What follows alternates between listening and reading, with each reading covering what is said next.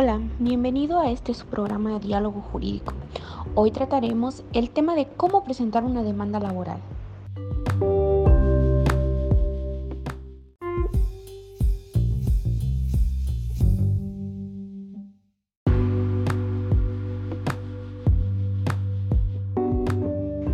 Hola, ¿cómo están? Bienvenidos. Mi nombre es Jessica Tejeda. El día de hoy vamos a hablar acerca del nuevo procedimiento. Nos estarán acompañando los licenciados Montserrat Zurbarán, Rafael Salomón y Fernanda Villoro. Como siempre es un placer tenerlos aquí. Los estaremos asesorando sobre los procedimientos que debemos seguir.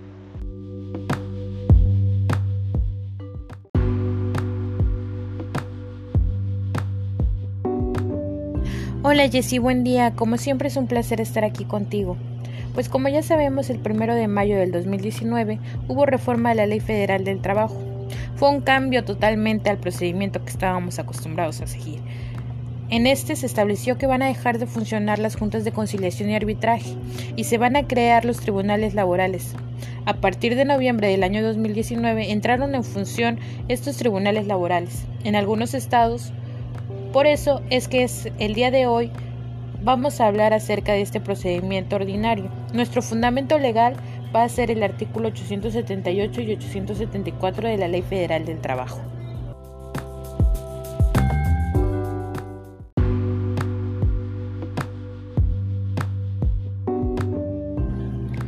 Antes de iniciar un procedimiento ante los tribunales laborales se va a tener que agotar la etapa de conciliación. Una vez agotada esa etapa, y en todo caso de que las partes no hayan quedado en algún arreglo, se va a poder iniciar el procedimiento ante los tribunales orales. Ahora bien, ¿cómo es que se va a iniciar este procedimiento? Bueno, pues se inicia con la presentación de la demanda. El artículo 872, en su inciso A, nos establece cuáles son los requisitos que debe reunir para nuestra demanda y en el artículo 872b, inciso B, establece que cuáles son los documentos que deberá acompañar este escrito inicial de demanda y entre ellos una parte esencial para iniciar este procedimiento es acompañar el acta de no conciliación.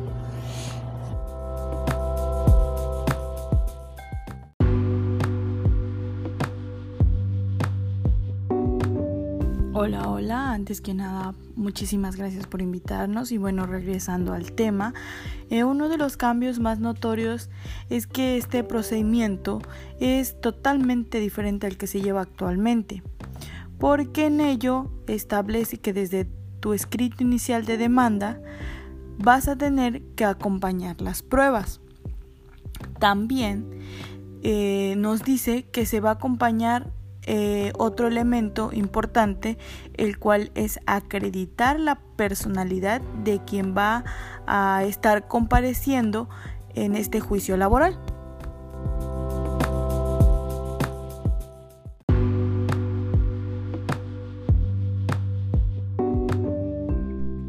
Hola, ¿qué tal? Fíjate que ahora con esta reforma a este juicio laboral la personalidad del abogado deberá quedar plasmada en el acto de no conciliación y las pruebas de las que cuente la parte actora. Y también nos menciona que desde que se presente la demanda, el tribunal le va a asignar un buzón electrónico en el cual se le va a dar al actor su usuario y su clave de acceso, para que pueda revisar los acuerdos que se realizan a su expediente posterior a la presentación de la demanda.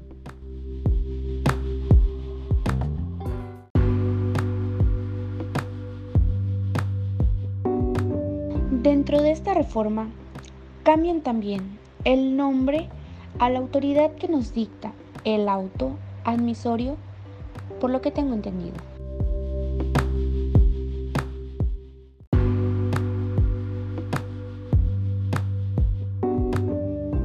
Así es, Jessie. Lo va a dictar el ahora secretario instructor, que se encarga de dictar un acuerdo de admisión dentro de los tres días siguientes a la presentación de la demanda.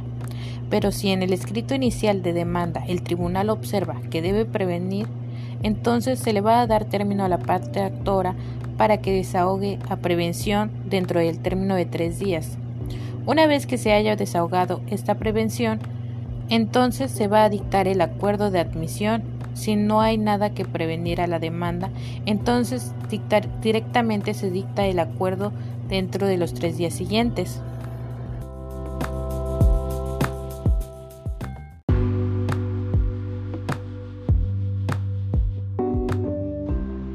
Díganme, ¿cómo es el procedimiento tal cual se debe seguir para este juicio ordinario laboral?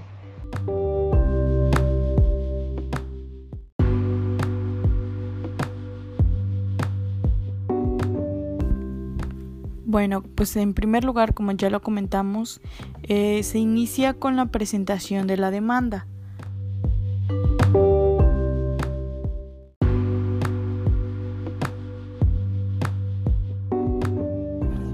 El tribunal dentro de las 24 horas siguientes tornará al tribunal correspondiente.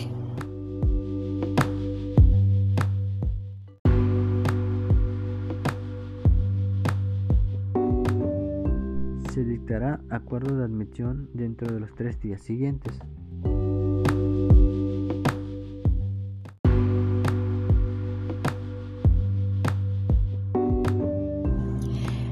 El tribunal emplazará a la demandada dentro de los cinco días siguientes a la admisión de la demanda.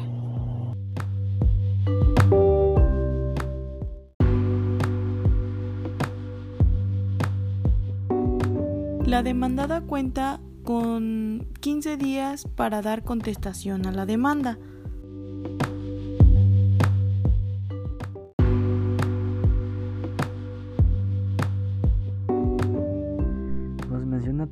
Que se correrá traslado a la parte actora con copia de la contestación y anexos para que en un plazo de 8 días objete las pruebas, formule réplica y en su caso ofrezca pruebas y deberá pronunciarse sobre el ofrecimiento del empleo en su caso.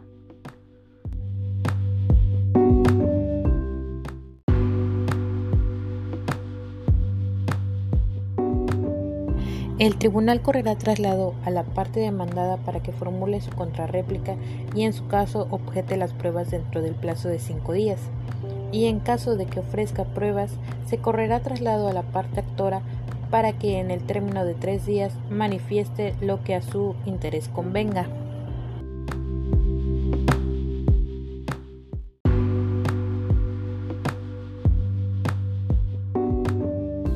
Tribunal señalará fecha de audiencia preliminar que tendrá verificativo dentro de los 10 días siguientes.